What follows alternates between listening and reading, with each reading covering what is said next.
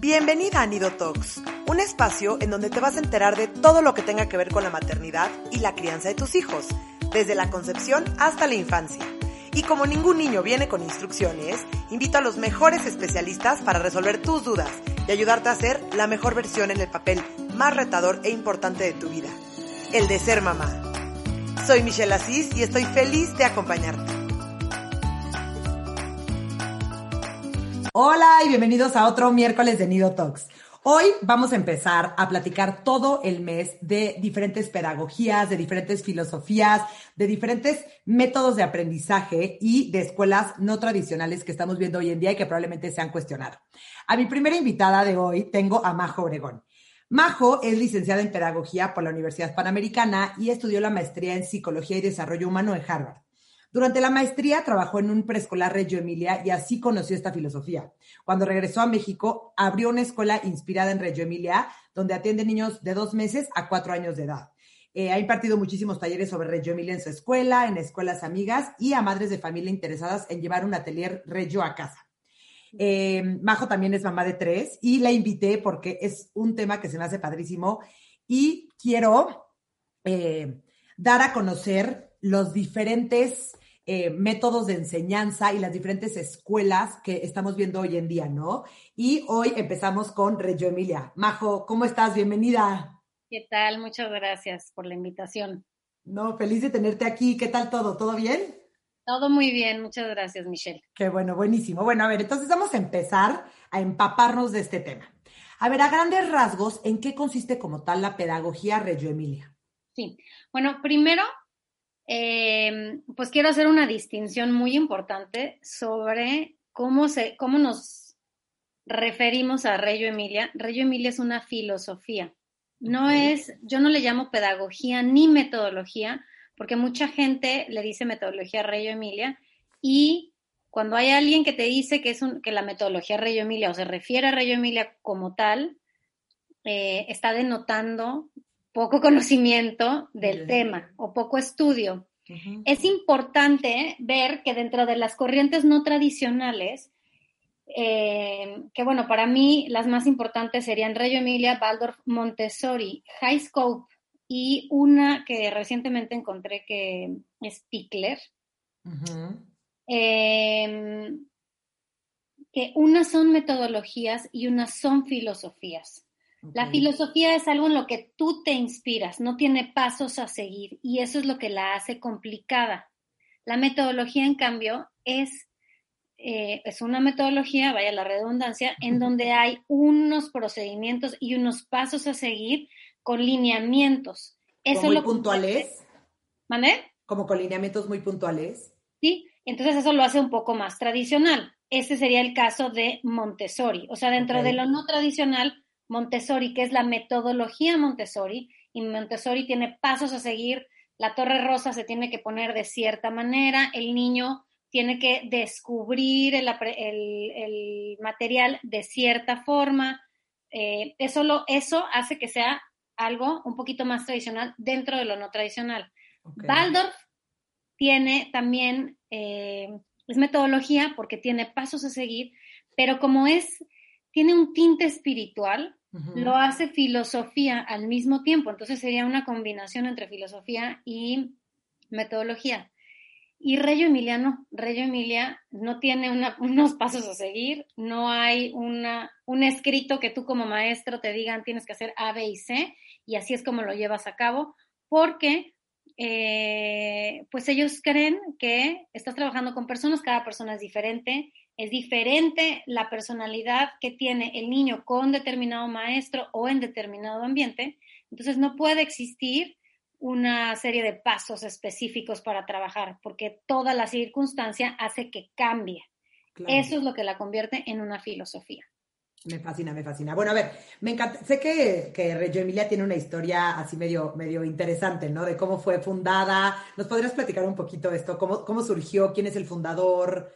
¿En dónde surge? Pues mira, después de la Segunda Guerra Mundial, pues las ciudades habían quedado destrozadas y en la ciudad de Reggio Emilia, un grupo de papás que necesitaban regresar a trabajar empiezan a armar ellos una escuela con los materiales que tenían a la mano. Si eras carpintero, pues llevabas tus retazos de, de, madera, o si eras, este, no sé, constructor y tenías ladrillos, los llevabas. Y cada quien iba poniendo lo que tenía para armar una escuela en donde eh, se trabajara no únicamente en la resiliencia, pero querían como retomar los valores que se habían perdido después de, la, después de toda la agresión que se había vivido mundial. Y entonces un pedagogo que es italiano, como que escucha que este movimiento se está dando en este pueblo y él dice, bueno, pues esto, pues nunca había escuchado que algo saliera de los papás. Él se llama Loris Malaguzzi y entonces va a este pueblo de Reggio Emilia y decide quedarse ahí para ayudarle a los papás a crear la primera escuela. Al principio, no recuerdo exactamente si, si la escuela fue eh,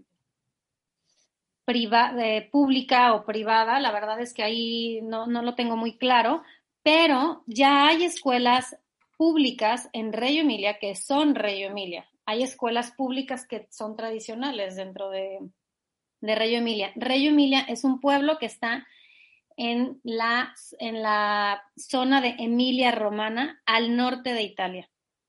Súper. También el parmesano es de ahí, ¿no? Es un dato curioso. El parmesano de ahí. Sí, no me lo vas a creer, pero lo fui a visitar. Claro, obvio. Cuando fui a Reggio Emilia, y la verdad es que también dije, no puede ser. Y luego iba al súper y si se fijan, todo el parmesano, o sea, la, la, la bola de parmesano dice parmellano rellano. Ajá, claro. Oye, Majo, es que le estaba contando a Majo antes de empezar el capítulo, el, episodio, y les platico a ustedes. Yo eh, durante la universidad me fui de intercambio y trabajé seis meses en una escuela eh, Reggio Emilia. Entonces, digo, no, no soy experta en el tema, me digo que le sé y la verdad es algo que me impactó. O sea, me impactó la manera de enseñar, me impactó la manera de los niños de aprender de ellos.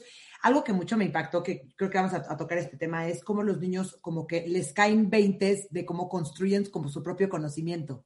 Eso se me hizo increíble y como que me abrió los ojos a una, una, una educación no tradición, no, no, o sea, yo venía de haber trabajado en kinders un poquito más tradicionales, entonces ya cuando se me abrió más el panorama dije, no, está increíble que esto exista, ¿no? Entonces, bueno, entonces, entonces, ¿qué pasa? ¿Cómo ve como tal esta, esta filosofía el aprendizaje del niño? El aprendizaje se va descubriendo. El maestro pone los medios para que el niño vaya descubriendo eh, pues lo que de alguna manera el, maestro pudiera hacer que quiere. Los proyectos, se trabaja por proyectos y los proyectos vienen de tres fuentes de inspiración. Una es la que el maestro propone. Otra es y haz de cuenta que yo digo, bueno, quiero trabajar ahorita sobre la densidad de los objetos, porque lo que sea. Otra que viene, que viene sobre el ambiente. En este momento estamos viviendo la pandemia y entonces vamos a hablar sobre la pandemia.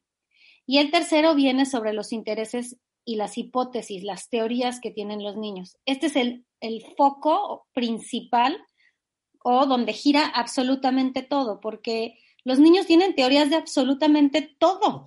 ¿Por qué las hormigas cargan unos objetos, unas plantitas enormes y son tan chiquitas? Y entonces de ahí, de esa observación, que es una teoría, el maestro tendría que desarrollar todo un proyecto alrededor de este interés del niño. Ahora, aquí, pues lo interesante es cómo el maestro eh, tiene enganchado al niño durante un periodo de tiempo largo para que el proyecto dure por lo menos unos seis meses. No son proyectos que duran un mes, porque un proyecto que dura un mes o un proyecto que dura una semana, eso lo haría una, una actividad en donde lo importante es el resultado final. Aquí lo importante es el proceso. En el proceso o en lo que está en medio es en donde se lleva a cabo el aprendizaje y donde se lleva a cabo pues todos estos descubrimientos y esta, de que, eh, y esta caída de 20 del que tú hablas, porque al final, pues es como pensar, bueno, alguien descubrió las fases de la luna observando la luna. ¿Por qué no dejamos que los niños vuelvan a descubrir eso ellos solos? Y en el momento en el que tú dejas y permites que el niño lo descubra solo, se genera un aprendizaje significativo y se queda para siempre, porque es más experiencial. Claro, y lo, des y lo descubren ellos por ellos mismos, no se les es, no, se los es dado, ¿no? Por así decirlo. Exacto, totalmente. Oye, Majo, dime una cosa, estás platicando un poquito que el maestro pone los medios. O sea, a ver, en Montessori lo, lo mencionan que el maestro es una guía. Aquí el maestro, ¿qué, ¿cuál es su papel? Pues mira, no, yo le digo como facilitador, porque no nos, o sea, no es como que hay una palabra. No, no se le llama guía, no se le llama maestro, no se le llama, o sea, sí se llaman pedagogistas, sí se llaman ateleristas y sí se llaman maestros o facilitadores. La tarea de la del maestro es estar observando, es como, como de un investigador, ¿sabes? Un investigador en donde borra todas las creencias que tiene en su mente, que es dificilísimo, para tratar de tenerla en blanco y entonces eh, cuando el niño viene y presenta todo lo que trae, este maestro tenga un genuino interés en descubrir esa cabeza del niño que tiene enfrente. ¿Sí me explico? es algo increíble, es, padrísimo, es súper complejo, la verdad. Eh, porque pues tienes que romper con todos los paradigmas que, con los que tú creciste y probablemente nosotras y todos los maestros de nuestra edad pues crecimos en un ambiente más tradicional. Entonces es constantemente estarte cuestionando y rompiendo la forma en la que tú estás educado para darte paso o abrirte paso a integrar una nueva manera en donde puedas ver con otros ojos, mirar con otros ojos al niño. No, no, está cañón. Totalmente, no, es, es, algo increíble, ¿eh? No, se me hace padrísimo, padrísimo. Oye, tengo entendido que, en el pueblo de Reggio Emilia, donde surgió esto, involucraban muchísimo a la comunidad, a las familias, o sea, hacían, eh, bueno, ahorita vamos a predicar toda la parte artística que, que, que, es una de las de los pilares, yo creo que yo diría de Reggio Emilia, pero eh, ¿cómo funciona, por ejemplo? Porque sé que muchas veces digo, dices, bueno, un pueblito en Italia, pues igual y es más fácil eh, como que llevar a cabo todas las, ¿no? Involucrar al pueblo y, hacer una, exposición artística en la plaza del pueblo, pero aquí en México y en, ciudades un poco más grandes, ¿cómo, ¿cómo, involucran a las familias? ¿Cómo involucran como al, medio de alrededor? Mira, primero te quiero platicar algo que me tomó muchos años descubrir. Lo descubrí después de leer mucho y hasta dentro de mi, hasta en mi segunda visita a Reyo Emilia. Reyo Emilia habla mucho de la política y de la democracia. Es un tema súper complejo y no me había quedado claro hasta la segunda vez que fui, después de casi 10 años de trabajar la filosofía. Y todavía me falta aprenderlo. Pero lo, que, lo, lo, más grueso de todo esto es que Loris Malaguzzi hizo política a través del cambio en la educación, o sea, a través de insertar esta nueva manera de ver a los niños en la educación. Ahorita lo voy a ligar con lo que tú me preguntaste. Okay. Él pues estaba acostumbrado, todos estaban acostumbrados a que el niño escribía en una hoja o dibujaba en una hoja de tamaño carta. Y él dijo un día, oye, no, o sea, una hoja tamaño carta tiene un tamaño, eh, pues, limitado. Yo voy a poner a los niños a dibujar en lienzos enormes o hacer creaciones en lienzos enormes. Y es más, me los voy a llevar a la, a la plaza principal del pueblo. Entonces, imagínate que en este momento es algo súper revolucionario, sube a los niños a un camión, porque además él estaba metiendo la parte de arte, que bueno, ahorita también va a salir, pero está todo conectado. Antes el arte no estaba dentro de las escuelas, no, no, no era una asignatura o no, no, no existía. Mete materiales, se lleva a los niños a la plaza del pueblo y pone lienzos enormes y los niños empiezan a dibujar. Y entonces él empieza a enseñarle, a, mostrar con evidencia a los adultos que los niños eran capaces de hacer creaciones espectaculares a gran escala. O sea, que por qué teníamos que limitar al niño a dibujar en una hojita chiquita, porque pues también limitas las ideas al, al tamaño del espacio del papel. Y ahí fue cuando empezó a generar política y empezó a generar una comunidad en donde involucraba a los papás, eh, involucraba a los maestros y además generaba un impacto social. Reyo Emilia es una, es una ciudad relativamente chica, a diferencia de la Ciudad de México, y bueno, pues esto es muy, muy complicado. Eh, es algo que me cuestiono mucho junto con mi socia todos los días, y nosotras, pues es muy difícil generar este tipo de impacto en una ciudad tan grande. Pero lo que nosotras hemos hecho es em, que cuando usamos mucho de pretexto los eventos que son festividades en donde, pues primero dijimos, nosotros no vamos a hacer un, festivales de Navidad, porque el, papá se convierte en un actor pasivo, se sienta, observa y recibe información. Entonces vamos a invitarlos a generar y a crear, a que el niño le presente su espacio y lo invite. Entonces, em, pues en una, como esta hemos hecho muchos, muchas, em, muchos eventos de este tipo, pero en una ocasión los papás vinieron, generaron adornos de Navidad para los árboles, nos salimos de la escuela y adornamos todos los árboles que estaban afuera de nuestra acera. Pero imagínate que son árboles con adornos de niños que eran ramas, diamantinas, lentejuelones, telas, cascabeles.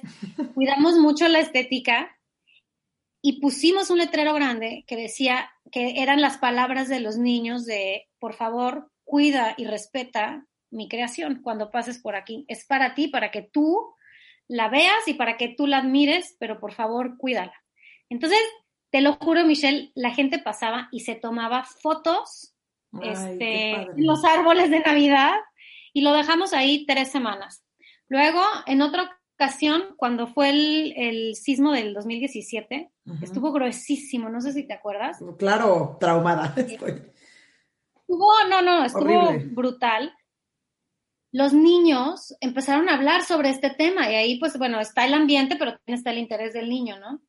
Eh, entonces hicieron unas, pues como que separamos por sentimientos de miedo, porque era lo que habían sentido, miedo, tristeza, este, preocupación, alegría, y los niños daban, haz de cuenta que pusimos en la calle, en la calle calle, un, pues era como un tendedero y estaba separado por colores y por sentimientos. Y entonces le decía a la gente, si te sientes triste, toma uno. Y entonces la gente llegaba y tomaba uno, ¿no? Y decía, si te sientes triste, dale la mano a tu mamá. Ay, no, me los voy a comer. No, no, ya lo sé. Si perdiste a alguien, em, no sé, o sea, eran respuestas muy, me acuerdo mucho de una de, si tienes miedo, tómate una lechita. Ay, sí. que te lo juro, la gente llegaba, o sea, los, los vecinos de ahí llegaban y decían, ¿qué es esto? Y leían las respuestas de los niños tan sencillas y, sin un problema en la cabeza que, lloraban. Y entonces los mismos vecinos nos empujaron a llevarnos esta exposición a la condesa. Fuimos a la condesa y te lo juro que nada más de platicártelo, se me pone la piel chinita.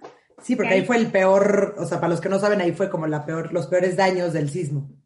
La gente lloraba y lloraba, la gente abrazaba a las maestras, de ¿qué, qué, qué es esto? Y, y, abajo decía, si tienes miedo, este, dale la mano a tu mamá o tómate una lechita y decía, no sé, Luis, 2.5 años. O sea, hay autor y, y, había un dibujo que era un separador de libros para esta persona, ¿no? Como, o sea, el chiste era hacer sentir eh, mejor a toda la gente e impactar a la comunidad. Entonces, estos son el tipo de cosas que hacemos nosotros en México que no tienen tanto, o sea, en impacto de masas, o sea, de tamaño, pues es, chico, pero donde estamos, la verdad es que hemos generado una comunidad bien padre. Ay, se me hace padrísimo, padrísimo, padrísimo.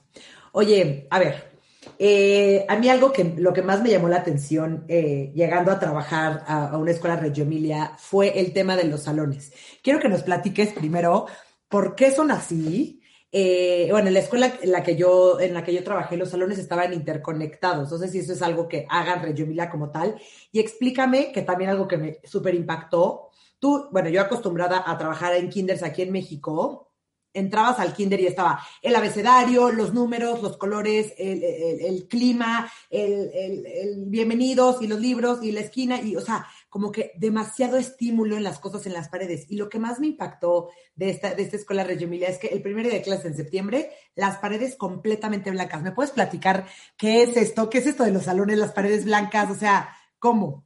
Mira, es parte de cuidar la estética. En una escuela tradicional, tú encuentras esto que me estás diciendo. Pero no es nada más la estética. Cuando tú llegas y ves el abecedario ya impreso por editoriales fulanas o Lakeshore. o el, ya sabes, el típico de letras de el valor del mes, el respeto. No me quiero burlar del valor del mes, ni de las no, no.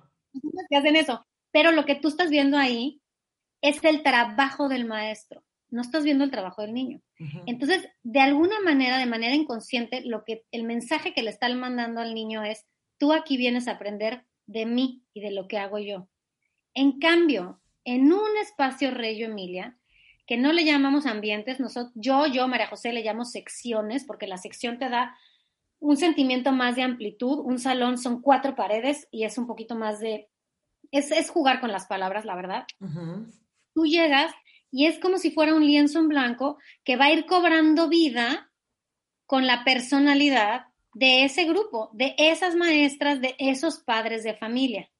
¿Sí me explico? Y entonces, un espacio Reyo Emilia se llena únicamente de eh, trabajos en proceso de los niños o trabajos que ya hayan terminado o algún proyecto que estén haciendo, porque de, alguna forma el mensaje que le mandas al niño es, aquí yo vengo a aprender de ti y contigo y lo que tú haces y lo que tú dices es importante y es valioso y es respetado.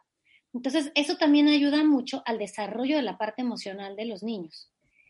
Efectivamente, se cuidan mucho los colores, las formas y cómo está puesto el material. Todo, todo tiene una intencionalidad. Desde cómo está puesto un bote de pintura hasta dónde tienes los pinceles. Eh, te voy a poner un ejemplo. Puede ser que tú llegues y encuentres los colores y los plumones revueltos, este, pero por color, en los rojos, los naranjas, los amarillos, los verdes y los azules. Ahí el maestro lo que está queriendo trabajar es el tema del color, la cualidad de ese material, del color únicamente. Tal vez tenga niños chiquitos que estén aprendiendo del color, pero puede ser que para niños más grandes decida agrupar todos los plumones gruesos, todos los plumones delgados, todas las crayolas, todas las acuarelas, porque el maestro, la intención sea trabajar la gráfica o el rastro que deja cada material, porque cada material tiene un lenguaje. No es lo mismo llegar y pintar con una acuarela que se resbala y corre. Un día que tú estás feliz y te sientes encantado, o u, otro día llegar con un plumón grueso y marcar fuerte en una hoja porque te sientes enojado. O sea, cada material tiene un lenguaje y la maestra sabe que el ambiente tiene su propio lenguaje, el ambiente enseña al niño, porque puede ser que tú tengas unos bloques hermosos en una esquina, pero que Michelle, mi alumna, no los vea ahí y no les haga caso, pero si yo los muevo y los pongo en otro lugar, ya los, no, ya los note ahí. ¿Sí me explico? Entonces, el ambiente también es un maestro, no únicamente, no únicamente está ahí. Me encanta. Y oye, y platícales que al final del año, ¿cómo acaban los salones? No, los salones al final vomitan trabajo hermoso, están llenos de estética, o sea, de verdad, uno entra y dice, es que no, no lo puedo creer. Y, tú ahorita que platicabas esto de cuando fuiste a Miami, cuando yo llegué a trabajar a una escuela Rayo Emilia, yo regresaba a mi casa y apuntaba, porque decía, estoy en shock, o sea, esto nunca en mi vida lo había. Y apuntaba, hoy pasó esto, vi que las paredes, no sé, o sea, como que era demasiada, demasiada información y no puedes creer que, ah, que exista algo así hasta que no ves algo así, la es verdad. que sí es algo completamente diferente a lo que estamos acostumbrados. Oye, Majo, dime una cosa, ¿y por qué los salones están interconectados? ¿Cuál es la intencionalidad de eso? Que también convivas con, eh, con otros niños o con otros espacios y tengas la movilidad. O sea, los niños no tienen que estar en el salón adentro, porque la maestra dijo. El niño sabe que tal vez en México no, bueno, hay una escuela que sí lo tiene, pero que nada más sé de esa escuela, por lo general, los, salones tienen, están el salón y luego tienen un jardín interno, como si fuera un invernadero, y luego tienen el jardín y está conectado todo. Entonces puede ser que en la mañana tengas a unos niños trabajando en bloques o en arte y a otros los tengas en la parte del jardín interno y otros estén afuera, pero es por elección propia. Los niños eligen en dónde quieren trabajar y con qué proyecto quieren trabajar. En las mañanas hay una asamblea en donde el niño elige, eh, de acuerdo a su interés, qué es lo que quiere trabajar. Y ya el trabajo de la maestra es ir viendo y jugando hacia dónde y cuánto tiempo pasa en un lugar y cuánto tiempo pasa en otro. Pero el chiste es que ellos tengan esta libertad de elegir dentro de las opciones. Qué increíble, qué increíble, qué increíble. Oye, este, dime una cosa. Eh, quiero platicar ahora sí del arte, del atelier, de, de, de, porque esto es, ¿no? Según yo, uno de los pilares más importantes, ¿no? De esta filosofía. Así es, no, esta parte a mí me, me encanta. Yo, de hecho, eh, puse un atelier en mi casa para mis hijos, hice un salón de clases y le llamé atelier, pero pues no, no, no es que sea, no es salón de clases, es el atelier, ¿no? El atelier o la figura del atelierista es una persona que no necesariamente tiene que ser alguien que sepa sobre arte plástica o arte visual. Puede ser alguien de arte plástico, arte visual, arte textil, puede ser un fotógrafo, puede ser una herbolaria, entonces, cuando tú entras a la escuela, tú ves la personalidad y la, eh, la profesionalidad de esta atelierista porque está empapado todo el espacio. Entonces, si es la herbolaria que le encanta lo de las plantas y tal, encuentras esa escuela llena de plantas, pero si es un artista, eh, no sé, visual, tal vez encuentras proyecciones por todos lados, este, cosas con luz, o si es un fotógrafo, encontrarás otra cosa. Esta persona lo que hace es juntar, coser de alguna forma el conocimiento de toda la escuela, juntar el conocimiento de toda la escuela en proyectos para, em, pues de alguna manera, darle continuidad y verlo como un todo. Es como en la escuela tradicional, tú tienes la clase de matemáticas, la clase de español, la clase de geografía, la clase de sociales. Pero cuando sales a la vida te das cuenta que necesitas español, sociales, naturales, matemáticas para ir al súper o para ir a comprar y que todo está junto. Lo que hace la telerista es unir todos los saberes del conocimiento en uno solo para que el niño lo vea como un todo. Ella trabaja en grupos pequeños y entonces de pronto va y saca a tres niños de Kinder 1, a cuatro de Kinder 2 y a tres de Kinder 3 y entonces pone a, pone a esos niños a trabajar juntos. Les ayuda el estar trabajando con niños de otras edades, de otros ambientes y que estén trabajando con otra, otros saberes de, del conocimiento. De alguna manera, así es el mundo. Estás combinado con toda la gente con todos los saberes, con todos los gustos, con todos los, tipos, ¿no? Oye, y una duda, o sea, no es como que, ¿no? La, clase de arte, o sea, no es un horario determinado durante, durante la semana o así. No sé si haya un, horario determinado, puede ser que sí, pero no se ve como una clase de arte, o sea, la clase no es que te van a enseñar la técnica de repujado y la técnica de la acuarela, no, es que van a usar la acuarela para expresar la densidad, para expresar este, el reflejo o la luz o el crecimiento. Se trabaja con cosas abstractas. Entonces, el arte es un medio, no es el fin. Si tú das una clase de repujado o la técnica de la acuarela, el fin per se es la técnica de la acuarela, no, no la cualidad de la acuarela para trabajar la libertad o el reflejo, la transparencia de lo que sea. O sea, un poco lo que hacen es utilizan el arte para, para, para aprender y para expresar los conocimientos que están aprendiendo en otros momentos.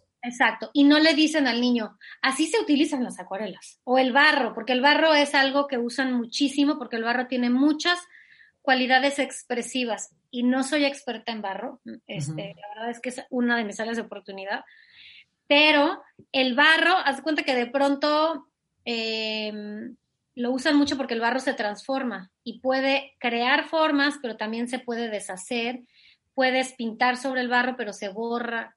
O sea, deja rastro. Pon, tú que si tú lo, pintas con agua, tiene, dejas un rastro, pero ese rastro luego se seca, se, seca y, se, y se va, se pierde. Entonces, trabaja esas cualidades, esa invisibilidad que nadie ve. Se habla mucho de esa invisibilidad, o sea, como de ver un poco más allá de lo que realmente el barro da, eh, por ejemplo, el crear una vasija. ¿Sí me explico? Si no es un, medio, es un medio de expresión para, No lo sé, te voy a, dar un ejemplo tal vez de algo emocional, pero yo hoy siento que no quiero que nadie me vea y tomo el barro y de pronto pues escribo cómo me siento, pero sé que se va a borrar. Lo escribo mm. con agua, ¿sí me explico? Pero la maestra tiene que estar ahí. Y esto no te dije, pero se trabaja en pares. O sea, son dos, dos este, maestras por grupo. Ok, ok, ok. Está padrísima. Oye, dime una cosa. Este, sabemos que Montessori tiene sus propios materiales, este, que Waldorf también, eh, digo, no, no, sé si tiene materiales como tal, pero utilizan como más cosas como de la naturaleza, lana, etcétera. Eh, Reggio Emilia como tal tiene materiales. No, Reggio Emilia no tiene materiales. Acuérdate que Reggio Emilia viene de la Segunda Guerra Mundial. Entonces, los materiales son lo que para toda la gente es basura, podría ser basura, para la gente en Reggio Emilia eso es una, una posibilidad expresiva. Se le llaman open-ended toys o loose parts. Entonces, se trabaja con corcholatas, con taparroscas, pero ahora imagínate que tienes mil taparroscas rosas, mil anaranjadas, mil amarillas, verdes, y las acomodas hermosamente por color. Eh, y con esos haces conteo, haces clasificación, armas estructuras. Entonces, la maestra es un ser extremadamente creativo, porque los niños tiene que ser a fuerza, y los ni porque los niños son súper creativos. Lo que la maestra hace es presentar además situaciones imposibles para el niño. Entonces, en esta situación imposible, que esto también fue algo que a mí me marcó mucho cuando fui a Emilia, las italianas decían que cuando la maestra le pide al niño algo imposible, por ejemplo, ¿cómo podemos hacer que, la, que el agua eh, crezca de las plantas. O sea, algo que... Y entonces ellas decían, el niño en, su afán de querer em, agradar al adulto, va a buscar una solución ante eso. Y entonces eso va a generar que el niño solucione problemas de una manera creativa. Y tal vez se, le ocurra algo que a ti como adulto no se te hubiera ocurrido, porque las preguntas imposibles pues como son imposibles, el adulto dice, pues ¿por qué voy a hacer una pregunta que, ni que yo sé que no es real? Pero los niños tienen esta imaginación en donde todo es posible. Entonces se trabaja muchísimo este, toda esta parte. Usamos mucho material de la naturaleza, palitos, ramas, hojas, eh, frutas, verduras, cáscaras, papel, espejos, eh, vidrios, PVC, em, ¿qué más? Pues todo, la verdad es que usamos todo. De hecho, yo ahora, con esto de la pandemia, nosotros en Villa hicimos burbujas desde el principio.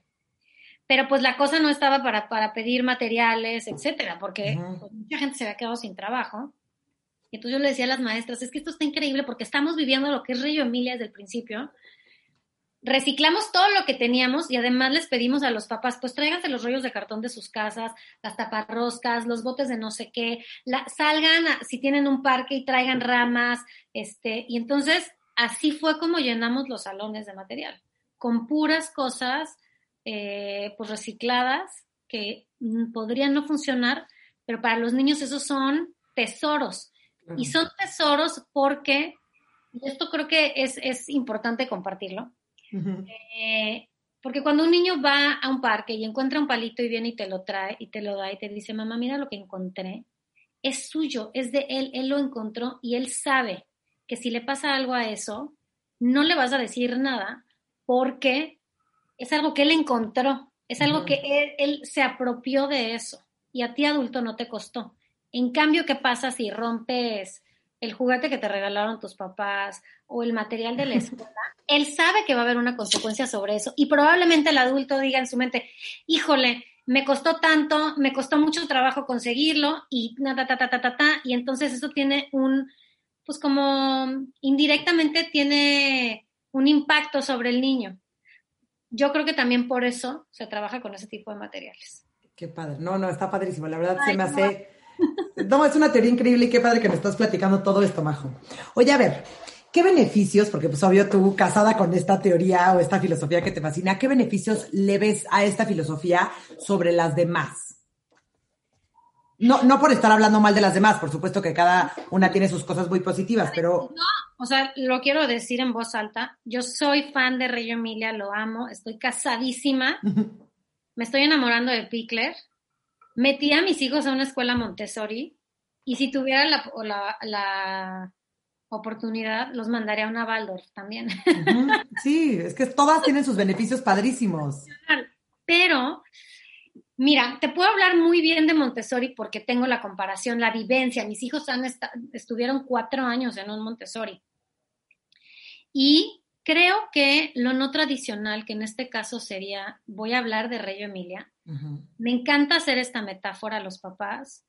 Eh, tener a tus hijos en una corriente no tradicional es como enseñarlos a manejar estándar tú aprendes, llegas estándar y ya te vuelves buenísimo, metes primera, segunda, te echas en reversa. Y luego, pues vas a aprender a manejar automático porque, pues, pues porque hay muchísimos coches automáticos. ¿Cuánto tiempo te va a costar eh, aprender a manejar el coche automático? Pues quién sabe, puede ser que una semana, un mes, tres días, no lo sabes. Entonces, para mí, eh, pero si tú aprendes a manejar en automático, no necesariamente manejas estándar, que es lo que me pasa a mí. O sea, a mí yo no puedo meter reversa en estándar, ni primera, ni los arrancones, ya sabes. Entonces, la educación no tradicional es justamente eso, es aprender a manejar estándar, sabiendo que te puedes insertar en una corriente o en un mundo tradicional, porque la realidad es que el mundo es tradicional. Y mira, Michelle, yo, mucha gente sale de viaje y va a los museos y visita tiendas y mercados. Yo voy de viaje y voy a ver escuelas. Porque me interesa ver cómo lo llevan en otros países y es impresionante ver que aún en países primermundistas las escuelas públicas de super nivel son tradicionales. Yo aquí ahorita en Estados Unidos veo las escuelas, las guarderías son tradicionales. La mentalidad es tradicional y hay que romper eso porque cuando, aunque yo sé que mis hijos eventualmente van a ir a una escuela más tradicional, yo sé que ya los doté, ya traen una mochila cargada de creatividad, de resolución de problemas, de imaginación, traen una, un paquete emocional mucho más fuerte. Ya, ahí los aviento al ruedo a que se inserten en la escuela tradicional, pero para mí eso es lo que daría una, una una corriente o una filosofía como Rollo Emilia. Me fascina, me fascina. Dime una cosa, ¿solamente hay educación preescolar o también hay primaria y secundaria? Empezó, prepa.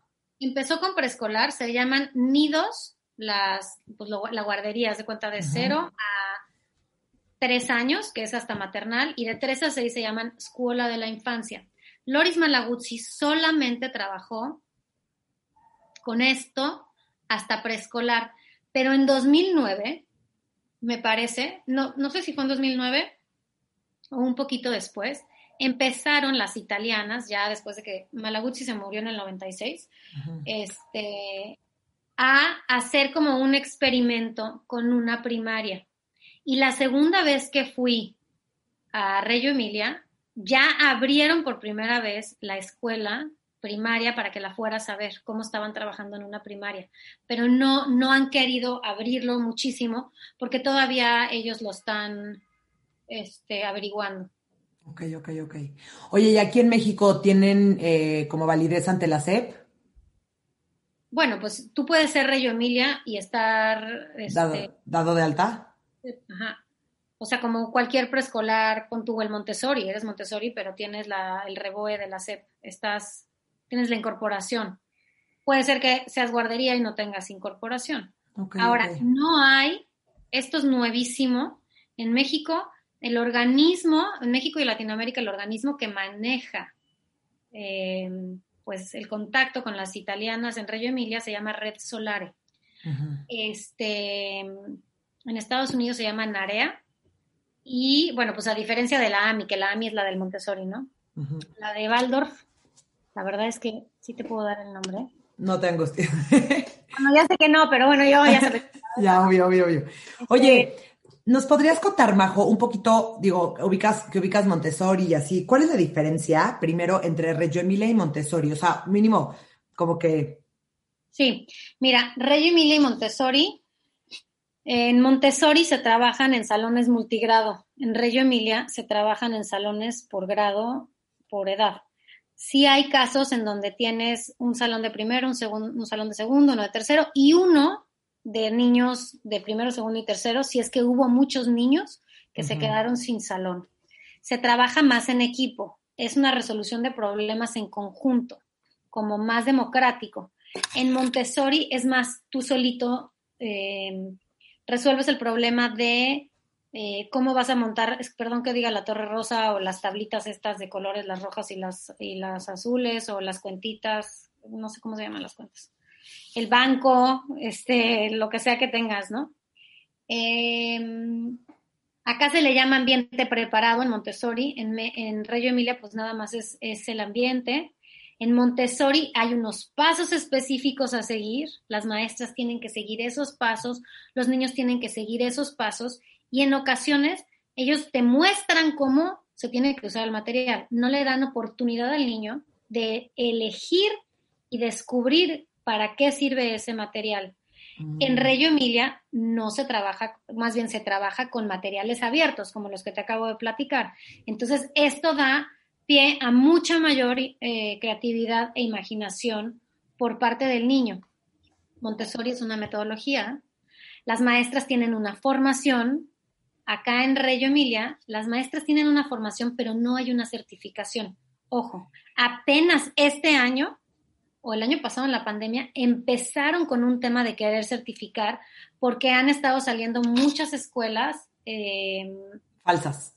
No, somos Rey Emilia y tal, y no son, pero en realidad esto de la certificación, aunque se sabe que es necesario, va en contra de la filosofía. ¿Me explico? Entonces es como, como hacer McDonald's, o sea, por decirte, ¿no? Hay un paso a la hamburguesa, luego le pones la catsup, luego el quién sabe qué, bla, bla, bla, y tiene unos pasos. Y aquí eso no, no existe. Em, ¿Qué otra cosa? Pues no sé, básicamente yo creo que esas serían las diferencias. A mí, a mí me gusta mucho cómo manejan la parte de matemáticas y español en Montessori, me fascina cómo aprenden los niños. Este, en Reggio Emilia se da de manera más casual y además pues bueno, les empiezan a, enseñar un poco más grandes, no, no tan chiquitos, sino hasta que como que ya empieza a haber un interés por parte de los niños. Acá, cuando se da, le llaman, ay, como la explosión del, del momento sensible de la lectoescritura, la maestra empieza a dar todo el material. Ok, ok, ok, está padrísimo. Waldorf lo que tiene es que es, o sea, dentro de las tres, haz de cuenta que Waldorf sería la más alternativa, parecer. Montessori la menos, Reggio Emilia yo la vería en medio. Eh, Waldorf sí tiene uno, unas, bueno, Waldorf, además, para el que no sepa, es Rudolf Steiner, su, su fundador. fundador.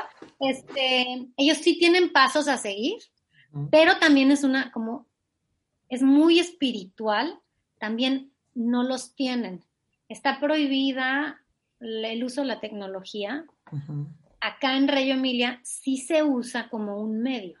O sea, no es que te voy a enseñar a usar la computadora, no es, ahí está la computadora, pícale y descubre cómo se utiliza para proyectar hacia el jardín y ver a tu amigo que está allá y entonces tener una conversación porque tu proyecto es sobre, no sé, lo que sea, ¿no? Esas yo creo que, que para mí serían las diferencias. Ok, ok, buenísimo.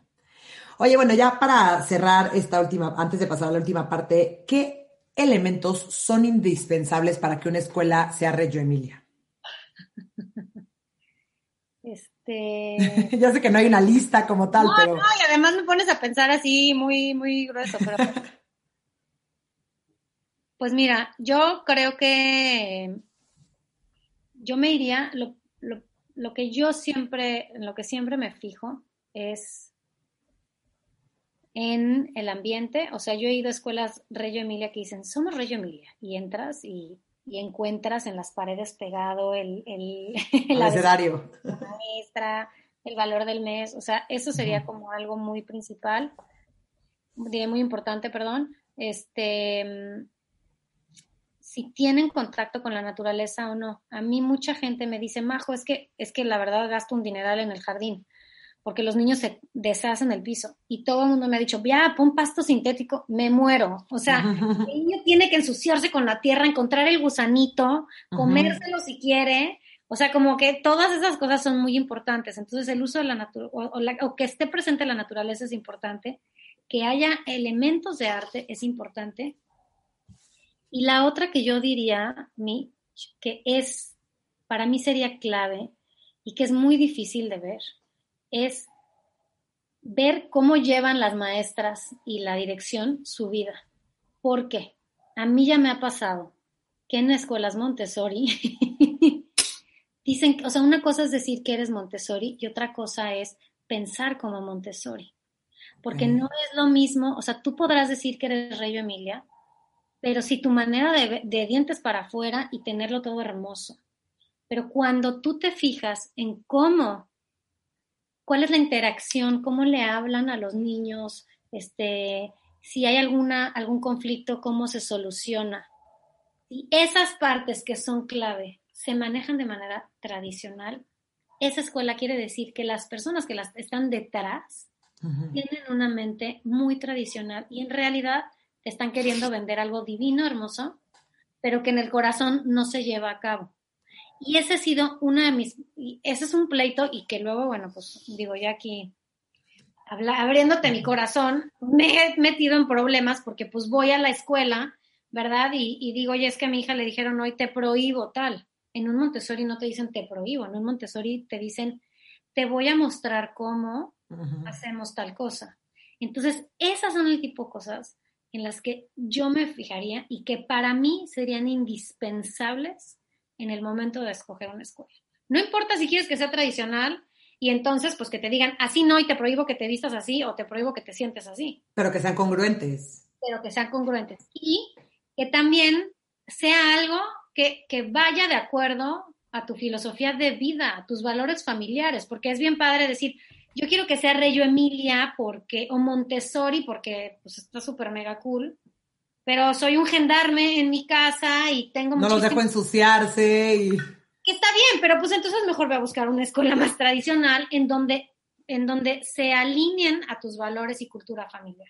Eso es bien importante, qué padre que lo mencionas. Oye, Majo, bueno, vamos a pasar a la última parte del episodio, porque ya casi vamos a estar una hora aquí platicando, estoy feliz, o sea, podríamos estar horas más. Eh, te quiero hacer una serie de preguntas y que me contestes si es verdadero o falso con una pequeña contestación, ¿no?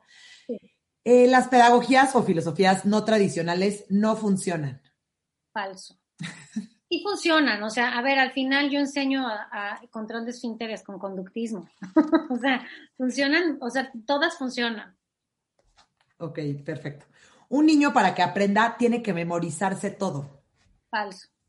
Yo creo que no tienen que memorizarse. Bueno, no, sí, las fechas, haz de cuenta, pero todo, todo por medio de la experiencia lo puedes aprender y se queda más. Qué padre. Oye, el maestro Reyo Emilia es una guía para el aprendizaje del niño. Así es, y es un facilitador que provee los medios e, y experiencias para que el niño descubra por sí mismo. Me fascina. Oye, una de las principales aportaciones de la pedagogía, bueno, de la filosofía Reggio Emilia, es el arte y la creatividad. Sí, verdadero, verdaderísimo. Esto es algo súper característico de Reggio Emilia. Padrísimo. Oye, en la filosofía Reggio Emilia, ¿el niño es el constructor de su conocimiento? Así es, verdadero. Buenísimo. El niño es constructor de su conocimiento, yo diría que es un co-constructor de su conocimiento, del de los otros con los que está y también de pues, hacia arriba, de los, de los maestros y de los papás. Está padrísimo. Oye, em, al principio del año escolar las paredes de los salones están vacías. Así es, eso ya lo platicamos y, y bueno, pues esto es algo muy característico también. Fue de las cosas que más me impactó. es que sí. Me impactó porque aparte siento que es una, una, una cuestión también de estímulos, ¿no? O sea, poco a poco se van llenando las paredes de, arte y de cosas padrísimas. Y bueno, y ahí ya no lo platiquemos, no lo, no lo tocamos, pero cuidan mucho el color. O sea, tú en la tradicional encuentras el rojo, amarillo, verde, azul, a todo lo que da y todo el material es de ese color y en las fiestas infantiles eso es lo que encuentras. Acá tú entras y tal vez encuentras un salón verde en tonalidades desde verde hasta azul, turquesas, acuamarinas y entonces entras y dices, ¿qué está pasando aquí? está padrísimo. Oye, la familia y la comunidad son muy importantes para Reggio Emilia. Son súper, súper importantes. Es uno de los pilares básicos. Ok. Y Reggio Emilia y Montessori es lo mismo. Pero no es igual. no, no es cierto. No son lo mismo. Tienen cosas similares, que ya las platicamos. Este, no, no son lo mismo. Pero son diferentes filosofías y metodologías.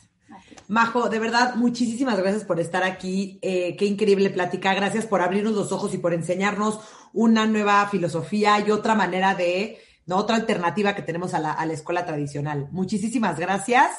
Eh, gracias a ti, me encantó. Amo platicar de esto. No, bueno, se nota, de verdad que qué padre, qué pasión, qué padrísimo. Gracias a todos y nos vemos el próximo miércoles. Bye.